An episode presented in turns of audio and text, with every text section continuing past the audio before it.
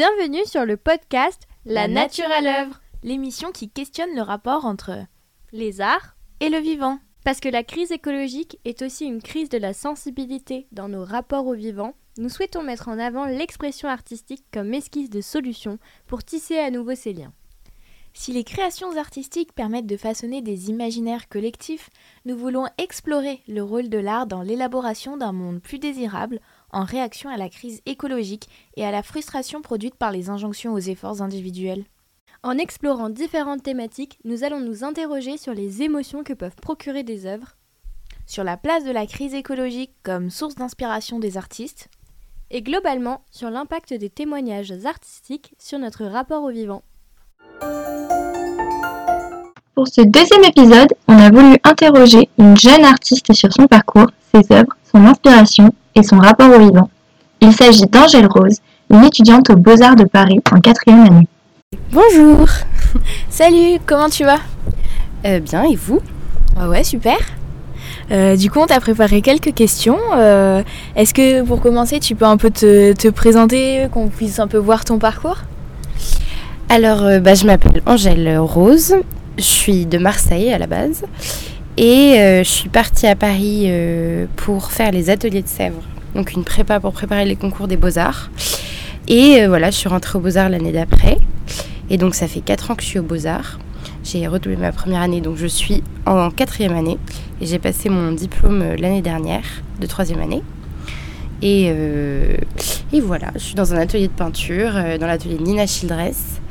et je fais principalement de la peinture. En effet, en plus de certains cours plus traditionnels que l'on connaît bien, les étudiants et étudiantes des beaux-arts suivent majoritairement leur formation dans un atelier qui est choisi généralement en première année cet atelier, c'est un espace partagé avec d'autres étudiants qui ont fait ce même choix. Euh, et, ces ateliers sont dirigés par des artistes renommés qui ont chacun leur propre spécialité et leur propre médium de prédilection. Comment a évolué ton rapport à, la création euh, et aussi comment elles ont évolué tes créations en elles-mêmes, que ce soit les méthodes, la représentation, etc. Bah ça c'est une question qui est hyper intéressante et hyper importante parce que c'est vraiment euh, j'ai l'impression que c'est tout le travail que j'ai fait aux Beaux-Arts, c'est de faire évoluer euh, ma manière de créer. Et quand je suis arrivée, je pense que j'avais besoin de contraintes. Et aux ateliers CEF, j'avais j'avais eu des contraintes tout du long de ma scolarité. Et j'avais besoin qu'on me dise voilà, tu fais ci, tu fais ça et tout. Et j'arrive dans un atelier où les gens font des trucs qui sont déjà super aboutis, super. ils ont l'air de, savoir exactement ce qu'ils font. Et donc ça m'a énormément bloqué. Donc vraiment au début je me suis dit, euh, parce que en fait c'est hyper long le processus de, de faire venir l'inspi, de se faire confiance dans ce qu'on a envie de faire.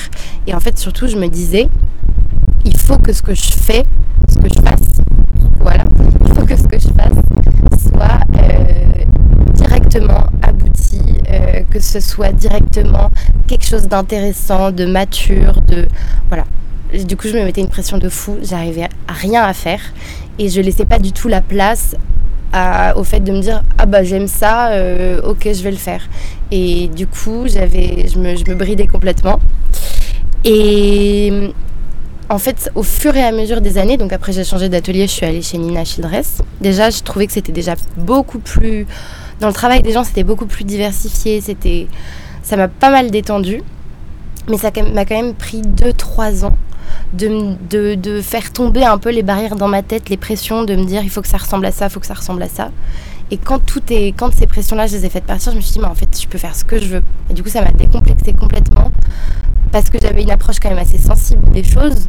Donc j'aimais ce qui était beau, euh, voilà. Et en fait, c'est quand même quelque chose qui est très battu, débattu dans cette école. À ce moment-là, Angèle nous parlait du rapport entre le beau et l'art, et c'est une notion qui est présente dans l'histoire de l'art depuis longtemps. En effet, la notion de beaux-arts, elle apparaît entre le XVIe siècle et la fin du XVIIIe siècle.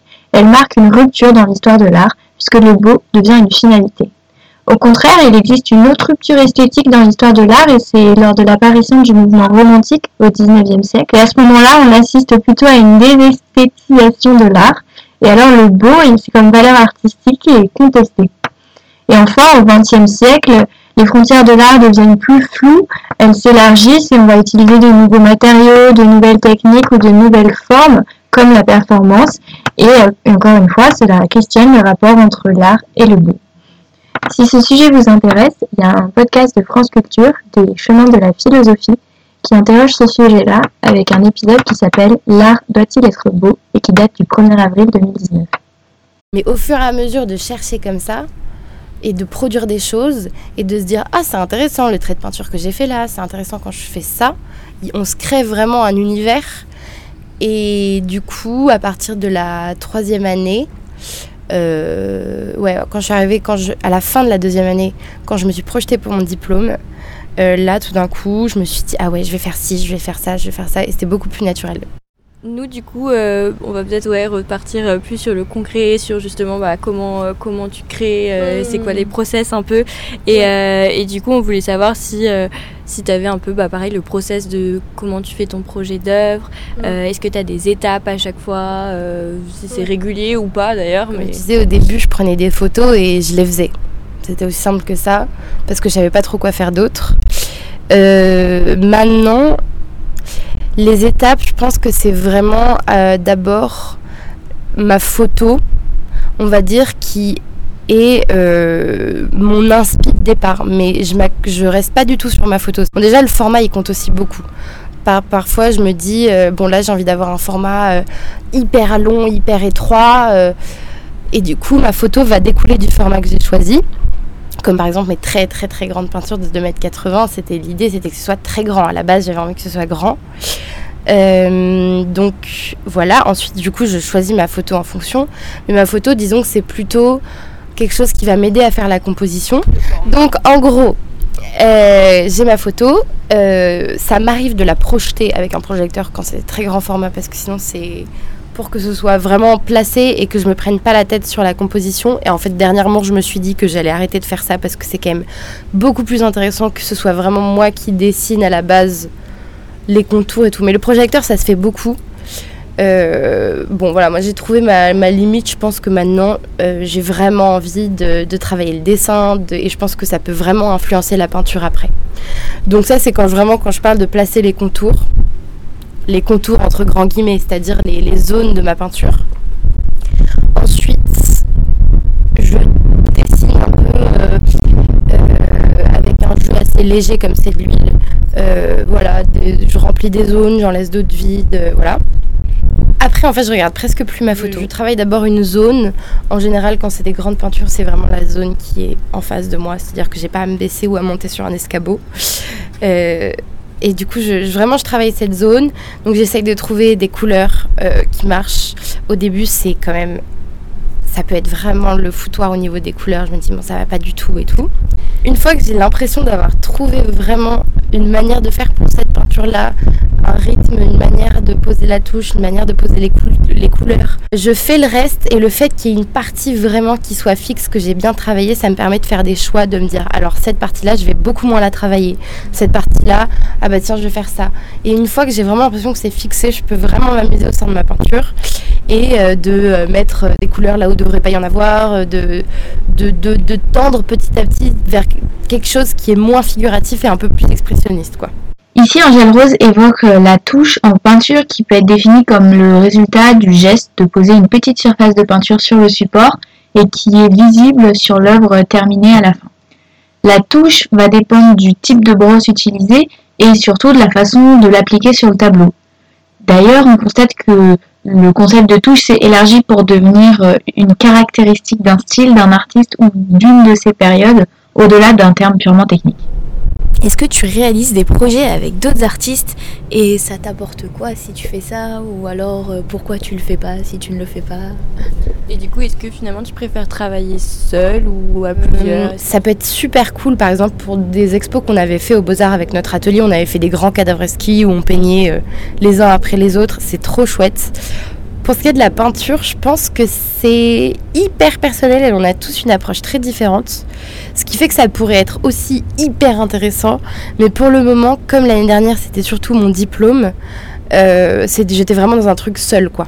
Et comme c'est beaucoup de travail, je faisais vraiment mon truc toute seule. Après, ça m'est arrivé, comme je dis, je fais de la couture à côté, ce qui ne qui fait pas encore partie de ma pratique artistique, mais ce qui tend à le devenir.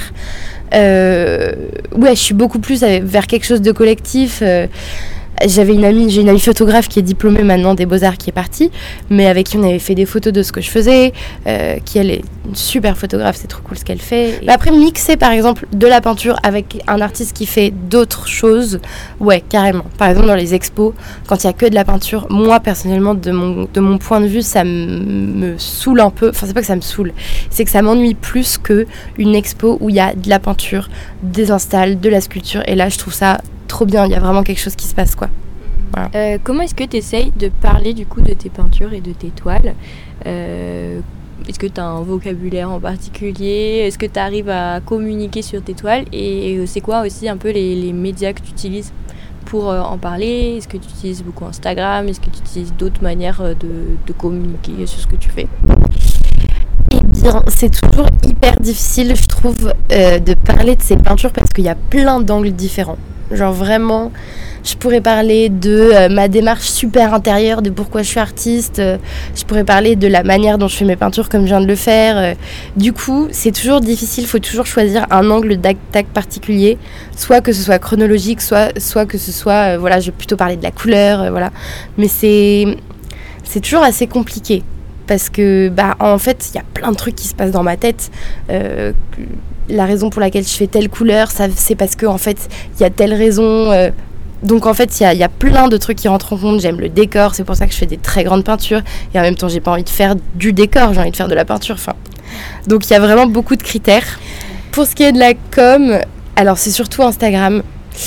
Euh, c'est beaucoup, ça passe énormément par Instagram. Il y, a, quand même des gens qui m'ont contacté pour euh, pour acheter ou alors pour voir venir voir l'étoile simplement les, franchement, c'est, je pense que c'est le truc le plus actif que je connais par rapport à la peinture.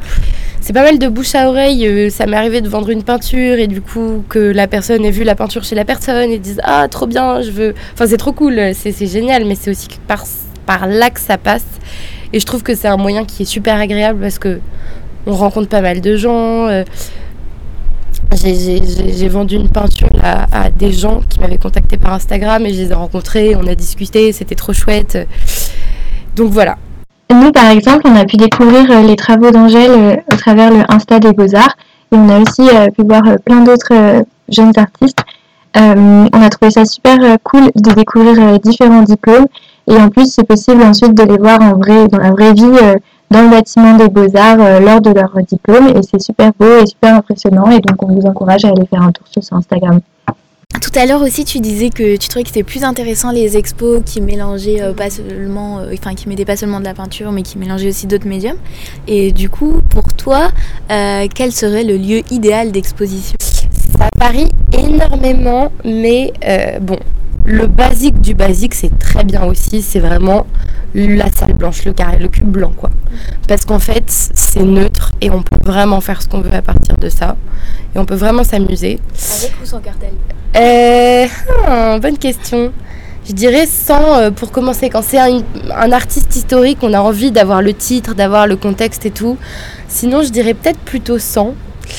Euh, après, il y a plein de lieux. Par exemple, hier, on est allé euh, rue de Seine avec une amie. Il y a des gens de l'atelier Taillou des Beaux-Arts qui ont exposé dans un ancien hôtel. Et donc, le brief, c'était. Euh, il n'y a pas que l'atelier, hein, il y a vraiment plein de gens qui ont exposé.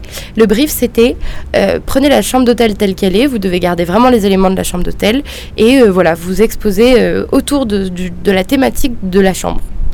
Et c'est trop bien, c'est hyper intéressant. Et donc vraiment des, concepts comme ça. J'aurais pas d'endroit idéal, mais le fait de s'adapter à un endroit qui existe déjà assez particulier, c'est trop génial aussi, quoi. Ça aussi. Voilà. Trop cool. Euh, du coup, nous, on a, on, voulait savoir ce qui t'inspirait et tout. C'est quand même euh, un peu le vif du sujet. Et donc, le podcast, il porte sur le rapport entre l'art et le vivant. Et euh, du coup, on vous demandait déjà pour commencer, comment est-ce que le vivant, ça peut être une inspiration euh, selon toi, pour toi ou de manière générale? Alors, ça peut être très confus ce que je vais dire parce que c'est assez confus dans ma tête justement. Mais à la base, je peignais beaucoup de gens et, euh, et plutôt de c'était un peu ce que j'expliquais au chef d'atelier quand je, quand je suis arrivée en première année, quand j'ai voulu passer un atelier. Le fait de, peindre quelqu'un dans son, dans son environnement, il y a vraiment quelque chose qui reste justement vivant de cette personne, euh, qui, qui a une espèce de, présence dans le regard, dans la posture, qui, me parlait de ouf, que je n'aurais pas su expliquer pourquoi, mais vraiment, euh, il y avait un photographe que j'aimais particulièrement aussi qui s'appelait. Euh, alors maintenant, j'ai pas mal dépassé l'esthétique de ce photographe, c'est plus trop quelque chose qui me parle. Un photographe qui s'appelle Sol Leiter qui est new-yorkais et il prenait des gens en photo, donc c'était assez contemplatif. Je pense qu'il devait passer beaucoup de temps dans New York à regarder les gens et il prenait des personnes en photo. Vraiment aussi importante finalement que l'environnement assez urbain en fait. Et du coup, ça me parlait vachement et j'avais envie qu'on retrouve un peu ça dans mes peintures. Au début, je faisais que du paysage au début de l'année dernière et au fur et à mesure, j'ai voulu introduire des figures humaines euh, en très petit la plupart du temps qui prennent pas beaucoup de place. Mais c'était un peu aussi cette manière de retrouver cette idée de présence de vraiment. Ici, Angèle euh, évoque Saul Letter, qui est un photographe états-unien décédé en 2013 qui est considéré comme l'un des pionniers de la photographie couleur contemporaine, surtout euh, à une époque où, euh, où c'était le noir et blanc qui dominait. Il est considéré euh, comme un photographe des rues de New York, même s'il il a été plus réputé dans le passé pour ses photographies de mode. Comme nous le disait Angèle, son but c'est pas d'illustrer la vie citadine, mais plus globalement de rechercher les instants et les scènes fugaces de la vie qui se trouvent au milieu de cette vie citadine. Il travaille euh, aussi avec des cadrages originaux qui utilisent des vides noirs dans ses images. On peut aussi dire que la succession des plans au sein même d'une photo superpose différentes euh, histoires qui lui permettent aussi d'introduire la notion de flou avec laquelle il joue sur la mise au point, mais aussi il va y introduire euh, de la buée et mettre en avant l'anonymat des passants qui sont un petit peu donc des critères représentatifs de la photographie de Soul Letter. Toujours pour parler euh, de ton inspiration, on retrouve euh, pas mal de paysages dans tes toiles. Euh, est-ce qu'il y a des lieux qui t'inspirent pour les représenter, mais aussi est-ce qu'il y a des lieux dans lesquels tu te sens plus inspiré, même sans représenter directement ce que tu vois devant toi? Ben déjà pour commencer, moi je suis du sud, donc voilà la Garrigue carrément. Et j'ai beaucoup passé de temps dans le Var, euh, dans une maison qui est au pied de la Sainte-Baume. C'est une montagne dont l'histoire est hyper, euh, hyper intéressante parce que euh, c'est Marie-Madeleine qui connaissait Jésus, vous savez, qui serait venue ici, qui aurait habité dans une grotte. Voilà. Donc c'est au pied de cette montagne-là qui est vraiment dans la garrigue provençale. Et il y a. c'est une nature qui est très différente que dans le nord, dans le sens où dans le nord, c'est des très grands arbres euh, qui sont. C'est assez espacé, mais vraiment dans le sud, du moins là où je suis, c'est beaucoup de brousse. C'est beaucoup de, de, de, buissons assez bas, c'est les pins qui sont assez désordonnés. C'est très, très désordonné aussi dans, ce, dans ces endroits-là. Donc je pense que oui, très clairement, il y a une inspiration de, de ces endroits, euh, ça c'est sûr. Après, c'est une question que je me pose beaucoup. Pourquoi la nature? J'ai eu même du mal à expliquer ça à mon diplôme de pourquoi la nature. je pense qu'en fait, pour moi, c'est vraiment le lieu de la créativité euh, par excellence parce que c'est la nature produit de manière super arbitraire des formes en fonction de, la terre, en fonction du climat. Et du coup, ça, ça produit les montagnes, les arbres, les, fleuves, les cours d'eau, les trucs. C'est le lieu pour moi de la création, quoi. Vraiment. Bah, du coup, littéralement, bibliquement, quoi. Mais euh, vraiment, c'est pour ça que c'est une source d'inspi qui est infinie. Parce que il y a des couleurs, c'est de là qu'on tient nos couleurs, c'est de là qu'émergent les couleurs, c'est là qu'émergent les formes. Et voilà. Du coup, je pense que c'est vraiment. Euh, pour ça que je fais de la nature. Est-ce que, est que toujours dans ces questions d'inspiration, tu suis les travaux d'autres artistes euh, qui sont eux-mêmes inspirés par le vivant? Tu parlais notamment du, photographe plutôt dans les villes, mais est-ce qu'il y a mm. d'autres... Euh, ouais, carrément, il y a, y a, toujours plein d'artistes. J'ai pas encore trouvé euh, mon père spirituel de l'art.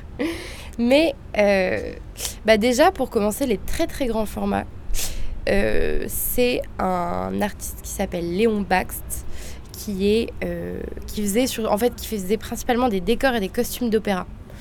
Mais il faisait des immenses décors et c'est magnifique quoi. Pareil, c'est en plus en général c'est assez inspiré de la mythologie. Alors Léon Bach, c'est un peintre et un décorateur qui a notamment travaillé pour l'Opéra de Paris. Il y a créé euh, des décors et des costumes pour euh, plusieurs chefs-d'œuvre comme Sherazade ou Le Spectre de la Rose. Ainsi, il est reconnu pour avoir révolutionné la décoration théâtrale, mais aussi la mode et les arts décoratifs plus globalement.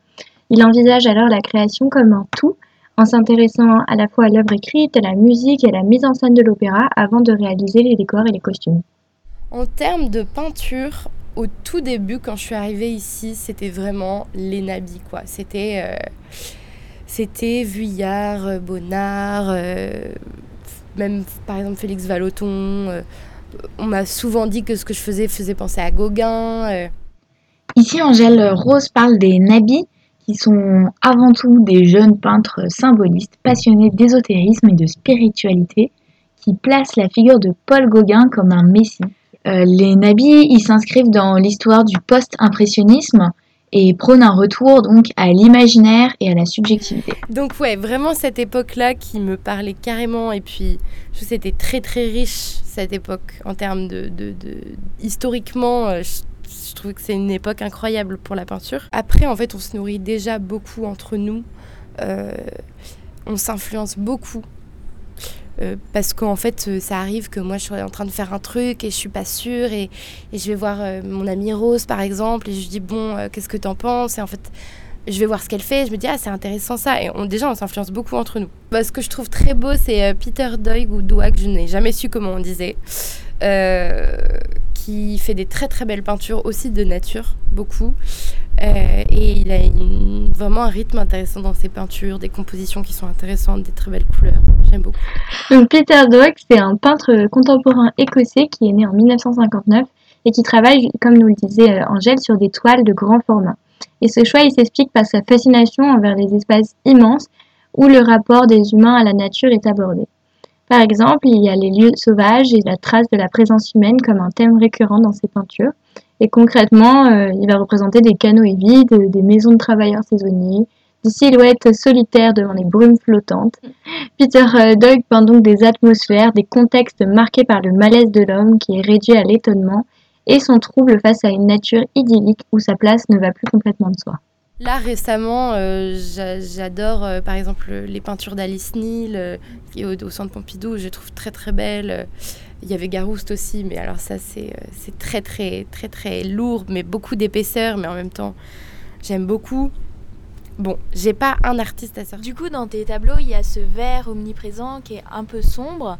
Et, euh, et en plus de ça, il y a des touches de couleurs euh, qu'on peut dire plus vives qui sont ajoutées. Et du coup, ça crée une forme de contraste. Et ce contraste, pourquoi il est là, comment tu le vois, et voilà.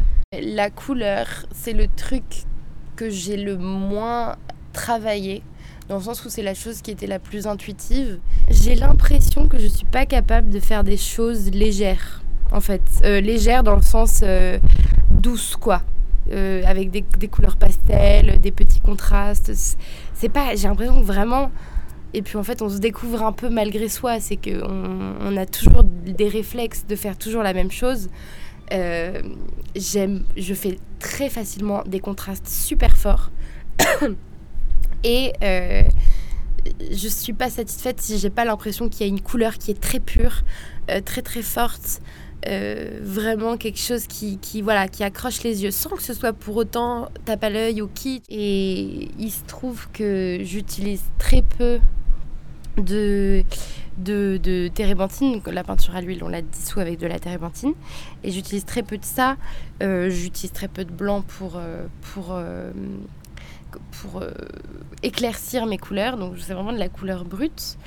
Parce que je sais pas, il se trouve que j'aime ça.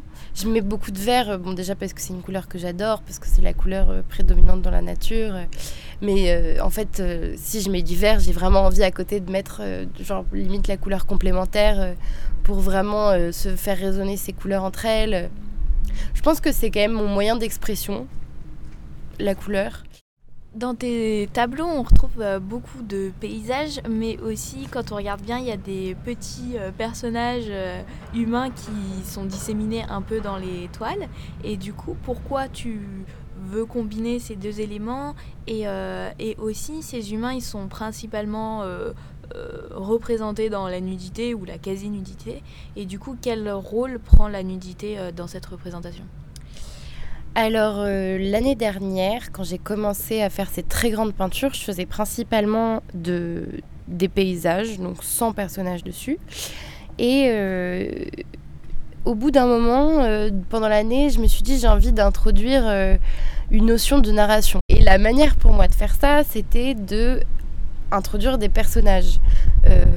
aussi encore dans la thématique du vivant c'est une autre forme de vivant que j'avais envie de faire euh, cohabiter euh, et qui permettait en même temps de, euh, de pouvoir s'identifier, de pouvoir rentrer dans la peinture. Je parle de la personne qui regarde quoi la peinture, de pouvoir rentrer dedans par un élément auquel il peut s'identifier et du coup de pouvoir s'imaginer voilà une histoire. Et moi c'est vraiment la démarche que je fais la raison pour laquelle je peins et pour laquelle je suis là. C'est que c'est une manière de retourner dans, ma, dans mon imagination d'enfance et de, la, de lui donner vie, quoi, de lui donner une, une légitimité, une existence, notamment par ses couleurs comme on parlait avant. Mais euh, c'est vraiment, euh, voilà, c'est ma créativité, elle vient de là. Je me rendais compte que c'était pas forcément les peintures euh, où il y avait des personnages qui étaient les plus narratives, parce qu'en fait les peintures de nature seulement, et je pense à deux peintures en particulier, la peinture de la cascade, ou enfin je l'appelle ça la peinture de la cascade, il n'y a pas de cascade dessus, je sais pas pourquoi je l'appelle comme ça, mais c'est un espèce de ruisseau, et on a vraiment l'impression que c'est, on a plus, ou moins du mal à discerner ce que c'est, parce qu'on dirait un peu de la neige, on sait pas trop ce que c'est. À la base c'est un ruisseau euh, avec beaucoup de mousse autour.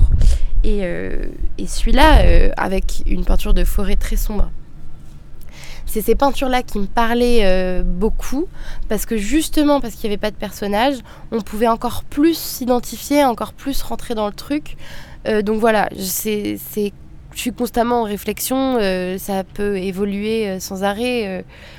J'arrête pas de réfléchir à ces problématiques, euh, même la manière dont je peins, les, la touche, les couleurs, c'est quelque chose que je peux remettre en question et, auquel je pourrais revenir plus tard parce que, en fait, là, à 22 ans, euh, rien n'est établi, quoi. Et heureusement que rien n'est établi. Si je m'arrête là déjà sur ce que je suis en train de faire, euh, bon bah voilà, c'est fini, quoi.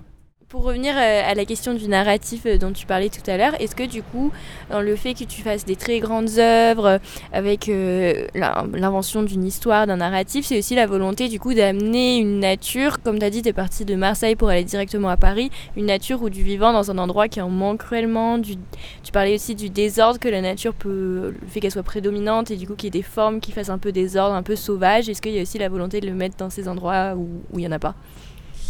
Bah, c'est justement ce que je disais tout à l'heure, euh, carrément, parce que euh, la raison. Euh, enfin, je suis constamment dans une tentative de retrouver un peu mes, mes rêves, mes imaginations d'enfant et, de, et mes images de nature que, en fait, quand on est petit, on idéalise complètement, parce que tout paraît très très grand et tout paraît merveilleux. Et, tous les livres qu'on lit sont une occasion énorme pour développer notre imagination. Et c'était carrément une occasion de, de faire... Euh, c'est une occasion de faire revivre ça. Est-ce qu'avec tout ce que tu viens de nous dire euh, et de nous expliquer à propos de tes toiles, on peut dire qu'il y a un message derrière ces peintures ou pas spécialement? Est-ce qu'il est conscient, inconscient euh, ben, Je pense que la raison pour laquelle on est là, c'est qu'on a tous envie de dire quelque chose.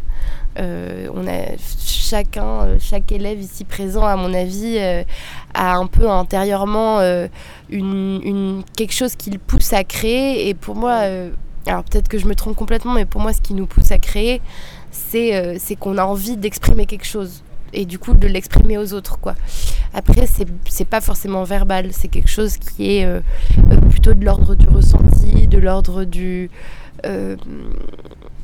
d'une certaine manière de, de, de, montrer une nouvelle vision, de montrer un nouvel aspect, de de la nature, de l'être humain, de, de plein de sujets différents. Donc oui, j'ai je, vraiment l'impression que j'ai envie de dire quelque chose. Après, en fait, ce quelque chose, il prend forme en même temps que moi, je le, je le travaille, en fait. On, découvre en, en, peignant, ah ouais, en fait, c'est ça qui m'intéresse, ça, c'est marrant. Et du coup, c'est un truc... Euh, constamment, je suis en train de le découvrir et de me dire, mais c'est ça qui me passionne. Ah ok, donc peut-être que ça veut dire que c'est ça que je veux dire. Bon. Comment est-ce que euh, tu continues à proposer des angles que tu dirais qui sont originaux dans la peinture, euh, des nouveautés. Euh, est-ce que tu as parfois un peu le sentiment de tout a déjà été fait et comment, et comment est-ce que tu sens que tout n'a pas déjà été fait justement? Bah, C'est hyper intéressant et c'est vraiment ma question du moment. Après mon diplôme, j'ai l'impression d'avoir pris beaucoup d'automatisme dans ma manière de peindre. Et du coup, euh, j'ai l'impression de m'enfermer dans quelque chose qui est euh, qui peut pas beaucoup évoluer. Et du coup, je me posais justement cette question comment faire quelque chose qui est euh, nouveau, qui apporte quelque chose, qui est surprenant. Ça devrait pas être la, la, question de base, mais c'est une question qui est importante quand même. Parce que j'ai pas envie de faire du, du, du, du Gauguin, quoi. J'ai pas envie d'être Gauguin, je suis pas Gauguin, quoi et j'ai envie de faire quelque chose qui résonne avec mon temps, avec mon époque. Euh, voilà. Donc c'est une question qui est super intéressante. Mais j'ai ressenti, en tout cas mon début d'élément de réponse, ce serait que l'idée c'est quand même toujours de se rapprocher de son mouvement à soi, de la main.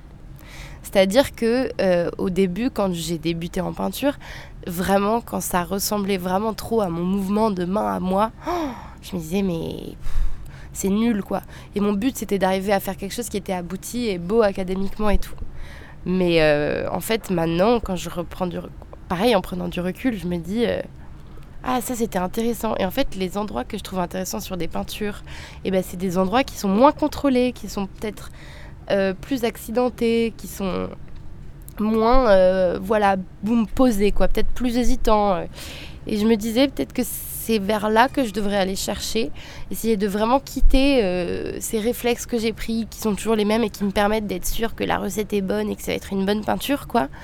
Peut-être, voilà, euh, se mettre en danger. Et je pense que euh, pour faire quelque chose de nouveau, de surprenant, comme vous dites, de, je sais plus le terme que vous avez employé, mais voilà, je pense que l'idée c'est toujours de se remettre en question constamment, et de jamais se, se, mettre euh, dans quelque chose, voilà, de ça marche, ça fonctionne, donc c'est bien. Et ouais, de beaucoup, beaucoup regarder d'expos, de beaucoup regarder d'artistes, de, ce qu'ils font et de voir aussi ce qui se passe dans la peinture de nos jours. Le but qu'on avait derrière ce podcast, c'était de montrer que la crise écologique, c'était aussi une crise de la sensibilité dans nos sociétés. Euh, est-ce que tu penses que dans cette optique-là, l'art et les artistes particulièrement ont un rôle à jouer dans ce contexte? Et si oui, lequel? Bah, c'est ouais, trop intéressant comme question. Moi, je sais que le fait de peindre de la nature et de peindre, euh, ouais, voilà, de vraiment de peindre de la nature, c'est une manière, et ça vient d'un mouvement en moi, d'un désir de plus de simplicité, déjà. Et de beaucoup plus de, de bah justement, de retourner à la nature, en fait, de retourner à, à ce qu'il y a de vrai, à ce qu'il y a de sûr, à ce qu'il y a de. Bah, voilà, c'est la terre, quoi, c'est notre nature. Bref. Après, euh, je sais pas de la peinture militante, quoi. C'est plus de la peinture euh, qui euh, se veut rêver, quoi. Et du coup, c'est plutôt dans ce rêve-là de quelque chose de beaucoup plus harmonieux. On arrêterait de rompre constamment, de, de, de, de créer une, grosse différence. On vit tous, je pense, cette crise écologique de manière euh, différente et propre à nous. Et, euh, et on, je pense qu'on a tous une manière de, de vouloir résoudre ça. Je pense que ma manière à moi, elle est peut-être pas très efficace, mais c'est plus par le rêve et par, euh, par euh, recultiver en moi une, une, proximité avec la nature et, voilà. Je pense que ça passe par là. Petite dernière question, est-ce que tu as des projets à court terme euh, ou des projets à long terme, hein, comme tu préfères, euh, dont tu veux nous parler? Pour résumer juste, je pense que j'ai envie de, de, beaucoup travailler ce lien avec la mode, le corps, euh, le mouvement euh, sans pour autant euh, m'éloigner de la peinture. Donc voilà, c'est plutôt ça mon avenir. Bah, merci beaucoup. Bah, avec plaisir, merci à vous, c'était super. Trop cool. Et merci à vous d'avoir écouté ce deuxième épisode. On se retrouve dans deux semaines pour le troisième.